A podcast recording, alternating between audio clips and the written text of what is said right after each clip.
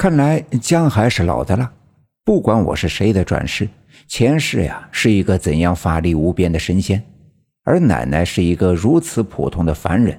遇到问题的时候，在奶奶的面前，我却显得十分的幼稚和单纯，而奶奶是那样的稳重老练。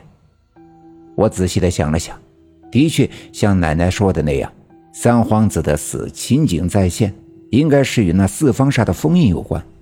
尽管四方煞的封印关系着像远古大涅槃日一样的那场灭顶之灾，但至少眼前还未到时候。可那血蛇藤已经开始明目张胆的在村子里害人了。要不是大黑狗深夜求救，恐怕那可怜的陈寡妇早已经魂归西天了。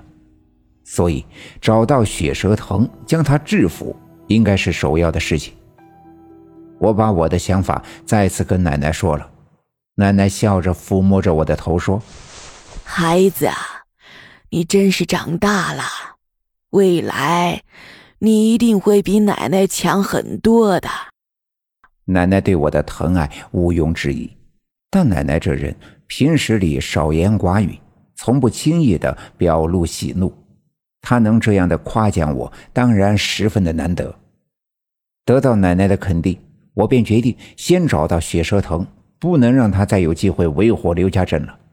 可是这刘家镇说大不大，说小也不小，该去哪里参找到他呢？这刘家镇四面环山，一只野鸡、野兔、野狼、野狍子进入山林找到都是不可能的事，更何况是一个善于变化、通晓仙法的血蛇藤呢？于是我低下头不作声，大脑在飞速的旋转。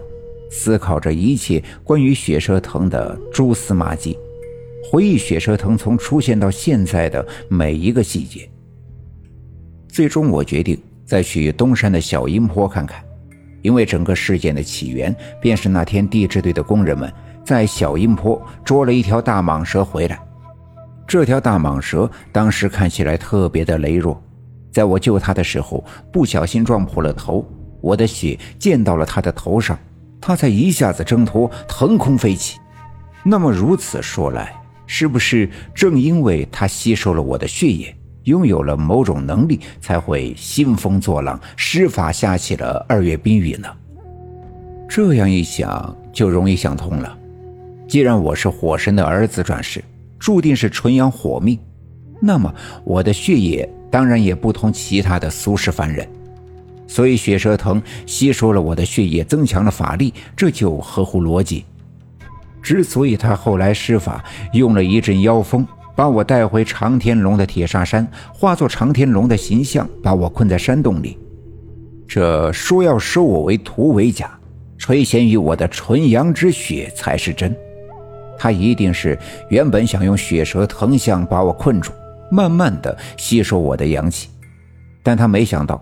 长三太奶会那么快的出现，而我又被火神附体，将整个山洞燃烧，砂石融化变成滚烫的岩浆，将残留在铁砂山上的血蛇藤付之一炬，一把火毁了他的子孙，所以他才隐匿在刘家镇之中，不敢大张声势，只好悄悄的去找一些没人顾忌的人，附在他们的身上，吸收他们的血液。譬如那陈寡妇，这样想来逻辑就通了。最早发现他是在东山的小阴坡，所以小阴坡一定还残留着他的蛛丝马迹。我把这想法跟我奶奶说了，奶奶也表示赞同。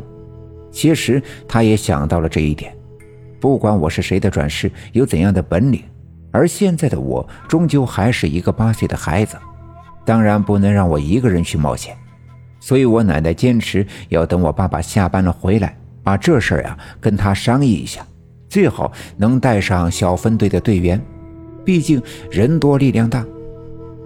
这一两年来，刘家镇发生了太多的怪事，原本人们还只是觉得这一桩桩、一件件只是分别孤立的事儿，而随着这样的怪事越来越多、越来越频繁。很多人开始意识到这并不简单，尤其是看见我们一家特别紧张的样子，很多村民都在心里暗暗的猜测，这刘家镇将有大事发生。所以，倘若我爸爸多带些人一起去小阴坡搜寻，也一定会得到很多村民的支持。有了大家伙的力量，事儿呀就好办多了。今天爸爸妈妈都回来的很晚，其实他们下班挺早的。下班之后，他们结伴去了东家的老爷家。老爷要承包村里的米面加工厂的事呀，已经基本敲定。前几天，我奶奶拿出了家里的积蓄，再加上我姥爷平时积攒的一些钱，基本上已经够用。前两天跟赵村长详细的谈了谈承包的事情，这赵村长大喜过望。其实他心里有数，这刘家镇。别看有多少进过城、长过见识的年轻人，但论眼光、论见识、论做事啊，谁都不如东街的我老爷。我老爷的祖上原本是地主，只因为他心地善良，经常的施舍些米面粮食给村里的穷人，这村民们都感恩戴德，所以解放之后并没有受到迫害。而地主的家庭有钱，特别的注重文化。子孙们都读过多年的私塾，个个识文断字。我姥爷正是他祖上这些子孙里特别出色的一个，为人正直，心地善良，有眼光，有文化，有见识。这米面加工厂的事儿交给他是再合适不过了。本集已经播讲完毕，感谢您的收听。欲知后事如何，且听下回分解。